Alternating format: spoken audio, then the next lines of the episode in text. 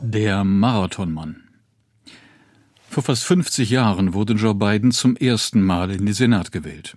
Seither hat er mehrfach vergebens versucht, in das höchste Staatsamt der Vereinigten Staaten zu gelangen. Würde der Demokrat am Dienstag die Präsidentenwahl gewinnen, geböte er über ein Land und eine Partei, die sich in den vergangenen Jahrzehnten massiv verändert haben. Und er sich mit ihnen. Ein Essay von Professor Dr. Stefan Bierling.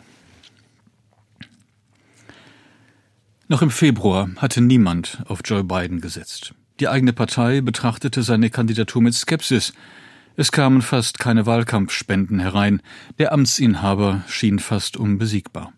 Am Ende stand ein Triumph. Anfang November gewann er die Wahl. Das Jahr war 1972 und Biden wurde sieben Wochen nach seinem 30. Geburtstag, dem von der Verfassung vorgeschriebenen Mindestalter für diesen Posten, als jüngstes Mitglied des Senats und sechstjüngster Senator aller Zeiten vereidigt. 36 Jahre saß Biden im Senat, nur 15 Mitglieder dienten seit 1789 länger als er. Weitere acht war er Vizepräsident. Am Dienstag steht er abermals zur Wahl, diesmal für das höchste Amt im Staat und als ältester Präsidentschaftsbewerber in der 232-jährigen Geschichte der Vereinigten Staaten.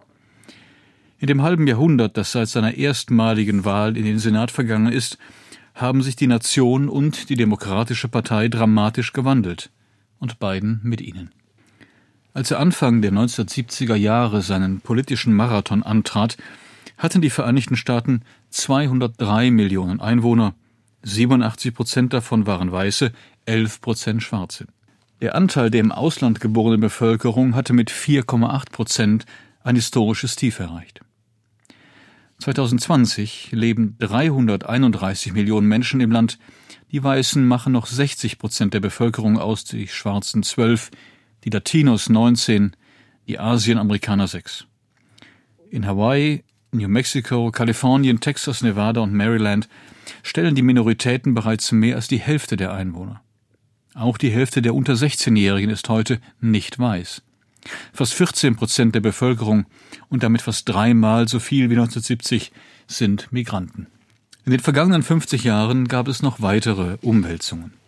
Der Anteil der Amerikaner mit Highschool-Abschluss stieg von 52 Prozent auf 90 Prozent. Hat 1970 nur 14 Prozent der Männer ein College-Diplom, sind es heute 33 Prozent. Bei Frauen erhöhte sich die Quote von 8 auf 35 Prozent noch markanter arbeiteten damals lediglich 43 Prozent der Frauen über 16 Jahre, sind es 2020 trotz Corona-Pandemie 56 Prozent. Und waren vor 50 Jahren noch 23 Prozent aller Erwerbstätigen in der Produktion tätig, sind es jetzt nur mehr acht.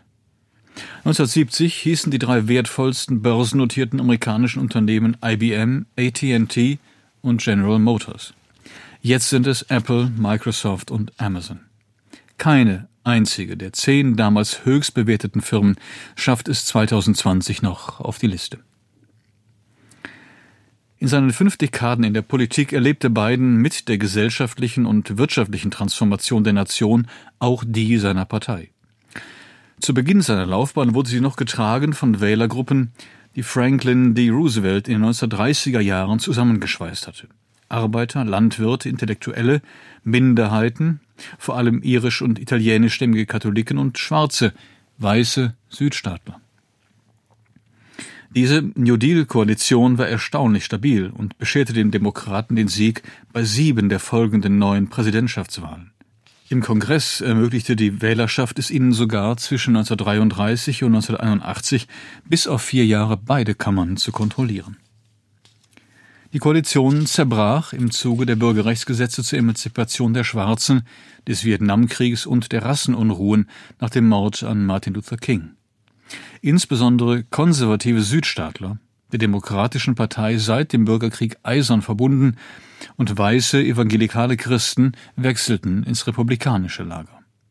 Parallel wurden die Demokratischen multiethnischer, weiblicher, säkularer und großstädtischer. Die Parteien sortierten sich anhand weltanschaulicher Kriterien neu. Heute sind sie stärker polarisiert als jemals zuvor. 1972 gehörte Joe Biden zu den jungen Wilden in seiner Partei. In seiner ersten Kandidatur für den Senat forderte er den 63 Jahre alten Amtsinhaber Cale Boggs heraus, einen republikanischen Politveteranen, der zweimal zum Gouverneur und Senator gewählt worden war. Biden versprach einen Generationswechsel, forderte eine progressive Bürgerrechts- und Umweltpolitik, einen Ausbau des öffentlichen Nahverkehrs und vor allem den Abzug der amerikanischen Truppen aus Vietnam. Nicht aus moralischen, sondern aus realpolitischen Gründen. Er selbst war wegen seines Jurastudiums mehrmals vom Militärdienst zurückgestellt und später wegen einer Asthmadiagnose ausgemustert worden. Biden bildete damit die Vorhut der legendären Klasse von 74, die das Vietnam-Fiasko, Richard Nixons Watergate-Affäre und die erste Ölkrise in den Kongress spülte. Diese politischen Novizen waren fast ausnahmslos Demokraten, jung, männlich, weiß, links, ehrgeizig, leidenschaftlich und ungeduldig. Sie durchlöcherten das Senioritätsprinzip, das die einflussreichen Ausschussvorsitzende bisher den am längsten dienenden Vertretern der Mehrheitspartei garantierte, meist konservativen Demokraten aus dem Süden. Die egalitäre Machtverteilung begünstigte dynamische Jungstars, die dem in der Nachkriegszeit fügsamen Parlament neues Leben einhauchten. Biden war als Senator dort angelangt, where the action was hatte sich der Kongress in den langen Jahren des Zweiten Weltkriegs und der sowjetischen Bedrohung außenpolitisch dem Präsidenten untergeordnet, erkämpfte er sich jetzt seine Kompetenzen zurück. Mit der War Powers Resolution 1973 verabschiedet von Zweidrittelmehrheiten in beiden Kammern über Nixons Veto hinweg, wollte er die Kriegsvollmachten der Exekutive eindämmen und damit den Kern der imperialen Präsidentschaft beseitigen.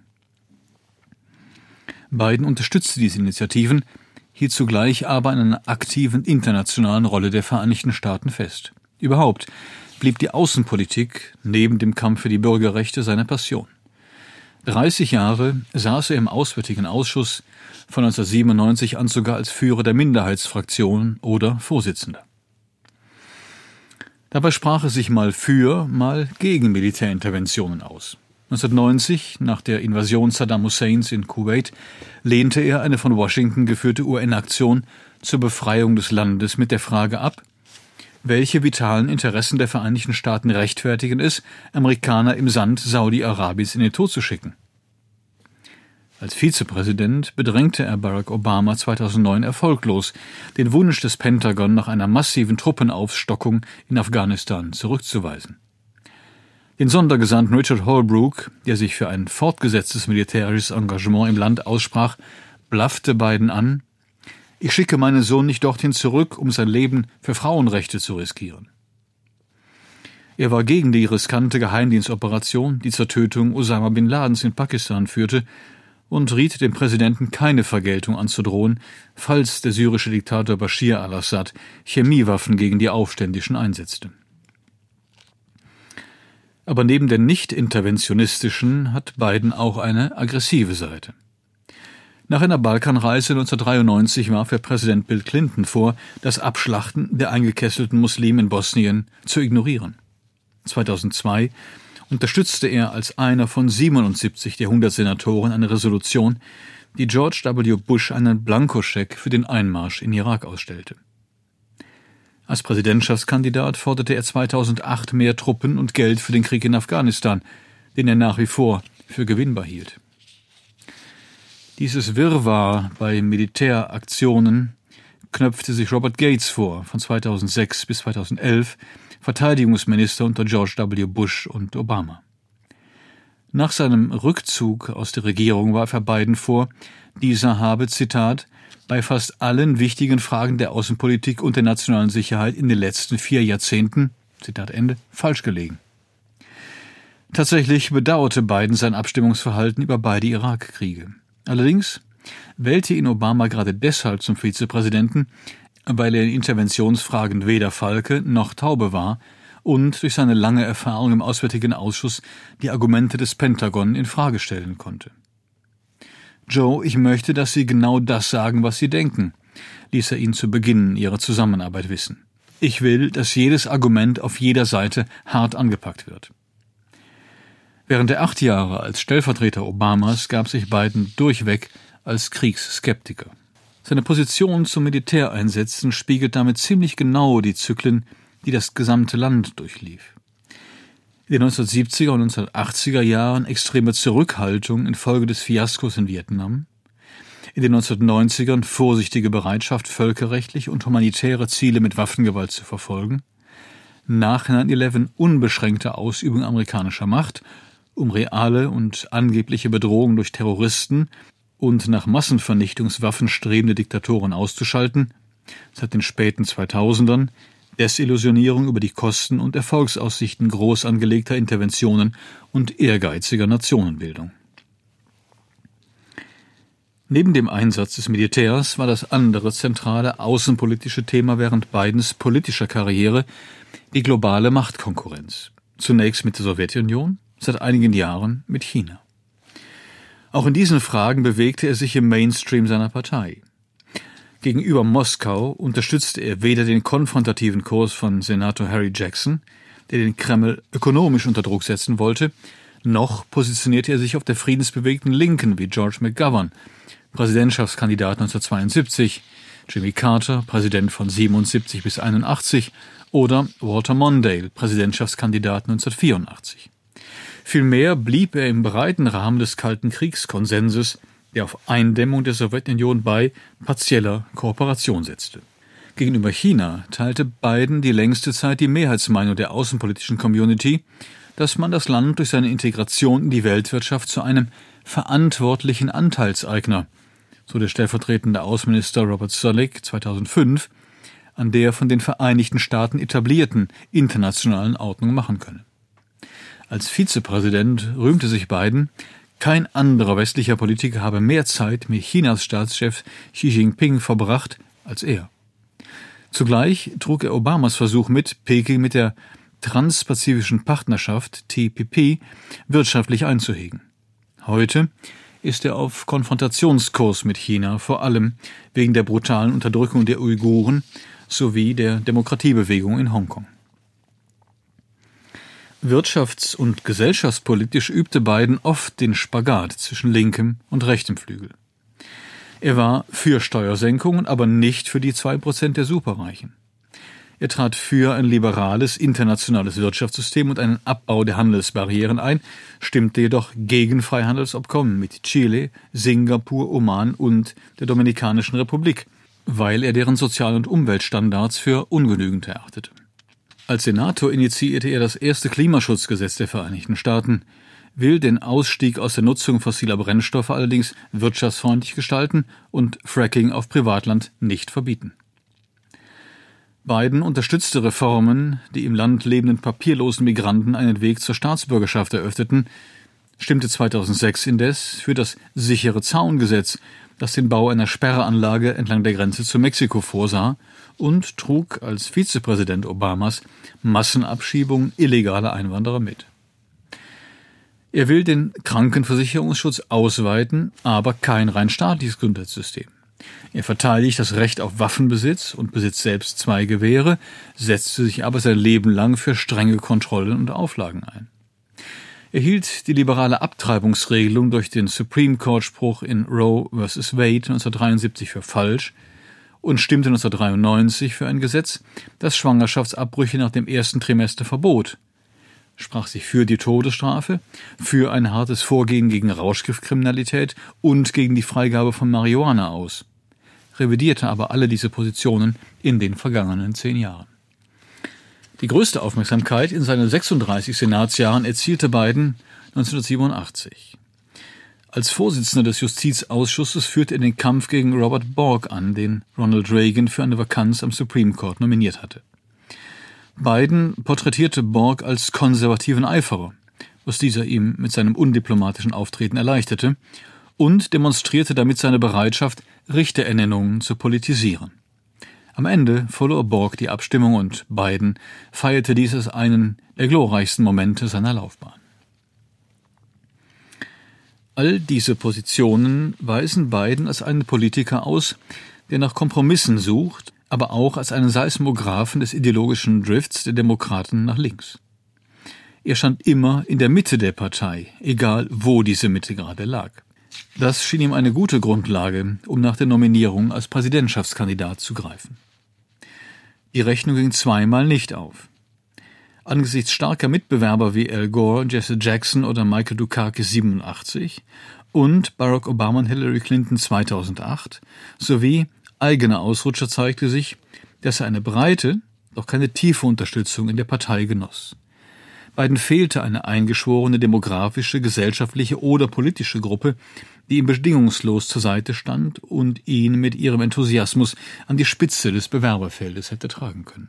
Beide Kandidaturen endeten, bevor die Vorwahlen überhaupt richtig begonnen hatten. Im dritten Anlauf 2019-20 drohte sich dieser Albtraum zu wiederholen. Bei der Vorwahl in Iowa wurde Biden Vierter. Bei der folgenden in New Hampshire landete er mit 8,4 Prozent abgeschlagen auf Rang 6. Seine Ambition aufs Präsidentenamt schien auch im letzten Anlauf nicht in Erfüllung zu gehen. Dass er dennoch im Rennen blieb, schon bald von Erfolg zu Erfolg eilte und sich viel früher als Obama 2008 und Clinton 2016 die Delegiertenmehrheit sicherte, hatte zwei Ursachen. Erstens stellte sich diesmal die bei den Demokraten wichtige Gruppe der Schwarzen hinter ihn, weil sie ihn wegen seiner Zeit als Obamas Vize als dessen legitimen Erben ansah. Wenn er gut genug war für Barack, sagte eine ältere schwarze Dame einem Reporter ins Mikrofon, dann ist er gut für mich. Zweitens. Donald Trumps überraschender Wahlsieg und seine spalterische Amtszeit haben die Demokraten so traumatisiert, dass sie nur eines wollten, den verhassten Präsidenten aus dem Weißen Haus jagen. Wenn es dafür den ältesten Kandidaten der Geschichte braucht, noch dazu einen weißen Mann, der als langatmiger Redner und Lauerwahlkämpfer bekannt ist, so be it. Denn nur Biden bietet den Demokraten das, was sie am dringendsten für einen Sieg benötigen Geschlossenheit. Er ist einer der letzten Vertreter einer Politikergeneration, der die heterogenen Parteigruppen zusammenbringen und zusammenhalten kann. Die Schwarzen und die Hispanics, die Sozialisten und die Silicon Valley Technokraten, die Umweltschützer und die Industriearbeiter, die College Kids und die Intellektuellen, die Lesbian, Gay, Bisexual, Transgender Gemeinde und die Feministinnen. Kandidaten wie Bernie Sanders, Elizabeth Warren oder Pete Buttigieg sprechen dagegen nur einzelne Segmente an. Jetzt gereicht es Biden zum Vorteil, in seiner Karriere keine dieser Gruppen verprellt zu haben.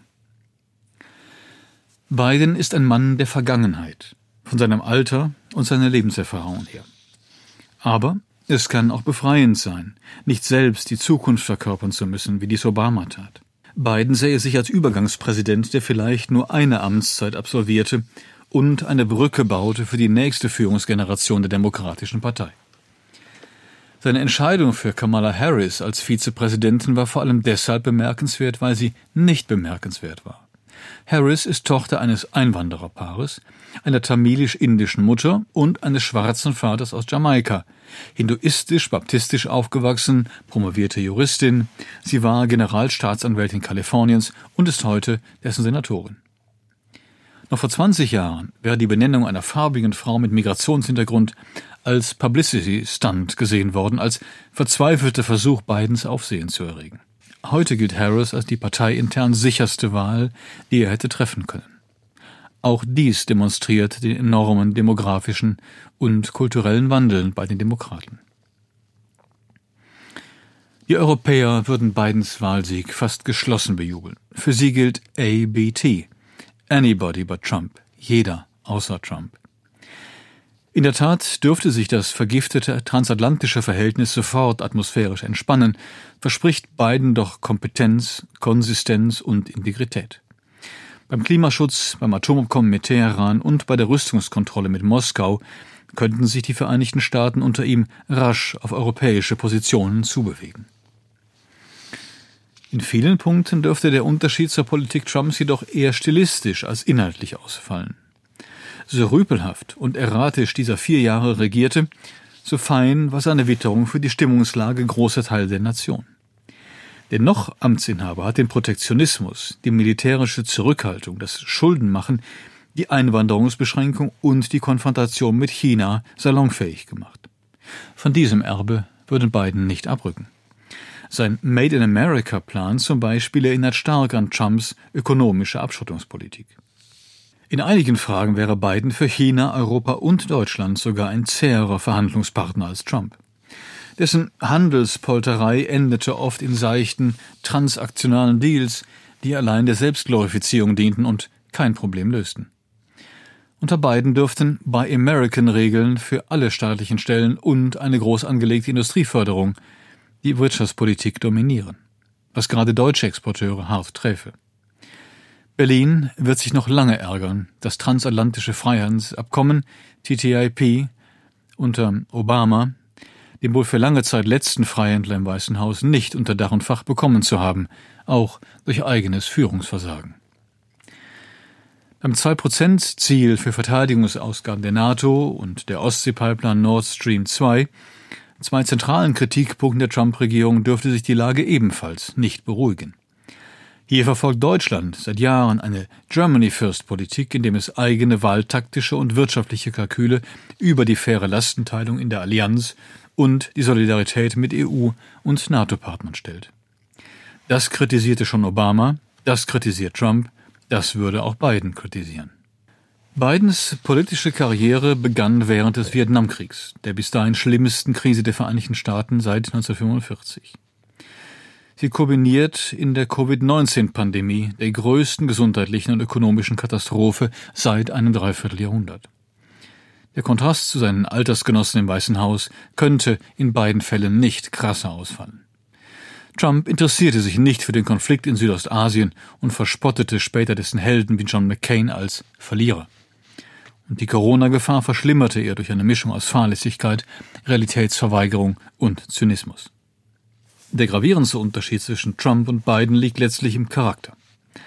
Trump, der im Alter von drei Jahren ein Jahreseinkommen von 200.000 Dollar bezog und mit acht Millionär war, erbte ein riesiges Vermögen und blieb Zeit seines Lebens ein Mann-Kind. Verzogen, impulsgetrieben, narzisstisch, oberflächlich, angeberisch. Biden dagegen, das Mittelklasse-Kid aus der Kohlestadt Scranton, stellten persönliche Tragödie. Als Stotterer wurde er von Mitschülern und Nonnen gehänselt. Wenige Wochen nach seinem großen Wahltriumph 1972 kamen seine Frau und seine Tochter bei einem Autounfall ums Leben. Seine beiden kleinen Söhne überlebten schwer verletzt. Als 46-Jähriger erlitt er eine Gehirnblutung und erhielt als Katholik die letzte Ölung. Sechs Monate fiel er als Senator aus. 2015 erlag sein Sohn Hugh einem Tumor. Im Gegensatz zum Amtsinhaber weiß Biden, dass das Leben nicht allein aus Penthouse-Protz, Miss Universe Galas und Reality-TVs-Shows besteht.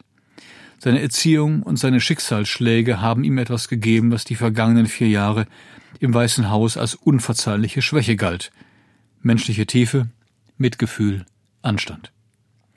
Das sind nicht die schlechtesten Eigenschaften, um als 46. Präsident ein zerrissenes Amerika aus der Not zu führen. Sie hörten einen Essay von Professor Dr. Stefan Bierling. Er lehrt internationale Politik und atlantische Beziehungen an der Universität Regensburg. Am Mikrofon verabschiedet sich Daniel Deckers.